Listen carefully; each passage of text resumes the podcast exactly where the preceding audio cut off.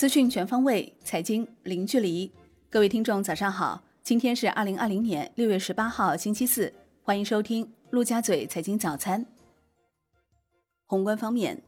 国家主席习近平在中非团结抗疫特别峰会上发表主旨讲话称，中方支持非洲大陆自由贸易区建设，支持非洲加强互联互通和保障产业链供应链建设，愿同非方一道。共同拓展数字经济、五 G 等新业态合作，促进非洲发展振兴。中方承诺，新冠疫苗研发完成并投入使用后，愿率先惠及非洲国家。国务院常务会议部署引导金融机构进一步向企业合理让利，助力稳住经济基本盘，要求加快降费政策落地见效，为市场主体减负。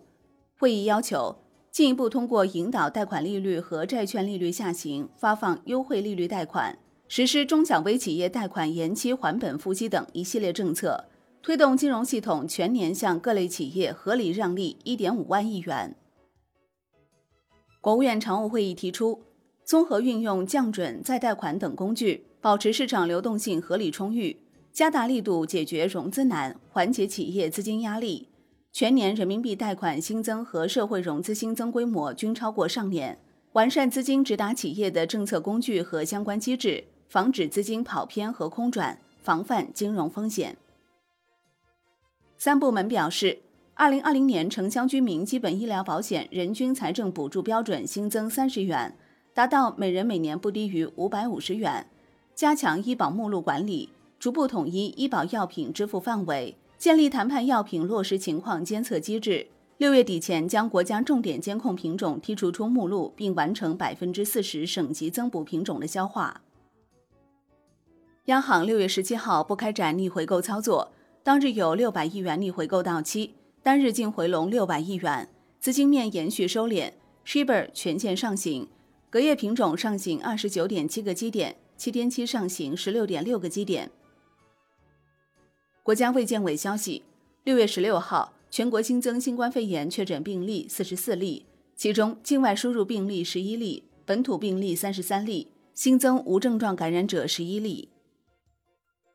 北京卫健委通报，北京六月十六号新增本土新冠肺炎确诊病例三十一例，疑似病例三例，无症状感染者六例，尚在观察的无症状感染者十二例。北京市当前疫情涉及范围主要集中在新发地市场。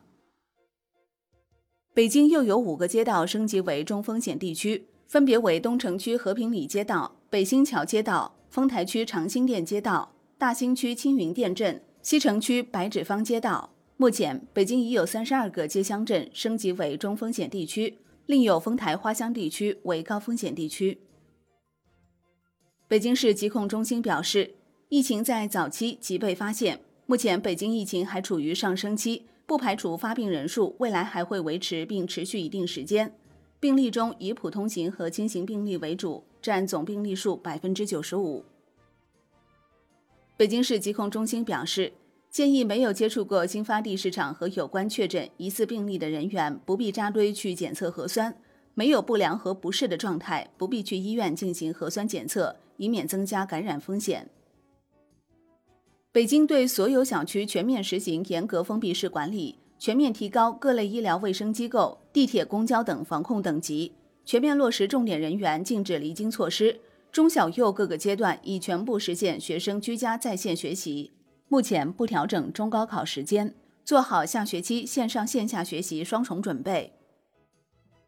二零二零年中央一般公共预算收入预算数为八万两千七百七十亿元。比上年执行数下降百分之七点三，其中国内增值税预算数为两万八千七百亿元，同比下降百分之七点九；证券交易印花税一千三百亿元，增长百分之五点七。二零二零年中央对地方转移支付预算数为八万三千九百一十五亿元，比二零一九年执行数增长百分之十二点八。国内股市方面，上证指数收涨百分之零点一四。深证成指上涨百分之零点一九，创业板指涨百分之零点一五，万德全 A 涨百分之零点二六，两市成交额七千三百四十一亿元，北向资金全天净卖出二十七点二一亿元。香港恒生指数震荡收涨百分之零点五六，恒生国际指数涨百分之零点四三，全日大市成交一千零四十二点四亿港元。中国台湾加权指数收盘涨百分之零点二。投保基金公布中国证券市场投资者信心调查分析报告显示，五月投资者买入指数升至五十三点七，升幅百分之四点一。自二零一九年十二月以来，连续六个月位于五十中值以上，且升至二零二零年以来次高值。首家 A 加 H 加 G 险企诞生，中国太保全球存托凭证在伦交所成功上市，募资总额为十八点一零六亿美元。上交所相关负责人表示，将继续加强沪伦两地资本市场合作，稳妥推进沪伦通业务双向开通，有效实现两地互利共赢。京东将于六月十八号在港交所上市，预计通过 IPO 净筹资二百九十七点七一亿港元。若超额配股权或悉数行使，将额外募集资金净额约四十五点零八亿港元，面向散户发行部分获得一百七十八点九倍认购。金融方面，国务院常务会议要求增强金融服务中小微企业能力和动力，合理补充中小银行资本金。加大不良贷款核销处置力度，严禁发放贷款时附加不合理条件，切实做到市场主体实际融资成本明显下降，贷款难度进一步降低。产业方面，国务院常务会议提出，通过将降低工商业电价百分之五、免征航空公司民航发展基金和进出口货物港口建设费、减半征收船舶油污损害赔偿基金政策延长至年底。并降低宽带和专线平均资费百分之十五，连同上半年降费措施，全年共为企业减负三千一百多亿元。海外方面，美联储主席鲍威尔周三在美国众议院金融服务委员会发表并回答提问。鲍威尔重申，美联储尚未决定是否采用收益率曲线控制这个政策选项。关于负利率效果的证据喜忧参半，美联储不认为负利率在美国适用。财政支持已经对美国经济产生积极影响。国际股市方面，美国三大股指收盘涨跌不一。截至收盘，道指跌百分之零点六五，标普五百跌百分之零点三六，纳指涨百分之零点一五。道指与标普五百指数结束三连涨，纳指连续第四日收高。拼多多涨超百分之六，京东涨百分之一点七，双双创历史新高。欧股集体上涨，德国 DAX 指数涨百分之零点五四，法国 c c 四零指数涨百分之零点八八，英国富时一百指数涨百分之零点一七。六月十八号零点刚过，京东很快公布了手机品类第一份战报。战报数据显示，六月十八号凌晨，五 G 手机不到一分钟销量便突破万台，华为品牌领跑增长，十分钟成交额同比增长超百分之三百。苹果成交额五秒破亿，前十分钟，荣耀、小米、vivo、iQOO、OPPO 以及一加均取得了成交额同比增长百分之两百的优异成绩。商品方面，国际油价全线下跌，New Max 原油期货收跌百分之一点七七，报三十七点七美元每桶。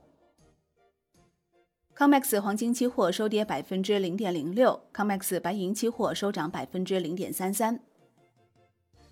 伦敦基本金属多数收涨，其中 LME 七镍、LME 七锡收跌。国内商品期货夜盘多数上涨，其中铁矿石、橡胶、沥青、鸡蛋收跌。债券方面，现券期货延续弱势，银行间主要利率债收益率上行两到七个基点，国债期货全线收跌，十年期主力合约跌百分之零点一二，五年期主力合约跌百分之零点二一。银行间资金面延续收敛，主要回购利率全线上行，隔夜加权利率升逾三十个基点，重回百分之二上方。外汇方面，周三在岸人民币对美元十六点三十分收盘报七点零八五九，较上一交易日跌四十一个基点。人民币对美元中间价调贬一百一十八个基点，报七点零八七三。好的，以上就是今天陆家嘴财经早餐的精华内容。感谢您的收听，我是林欢，我们下期再见喽。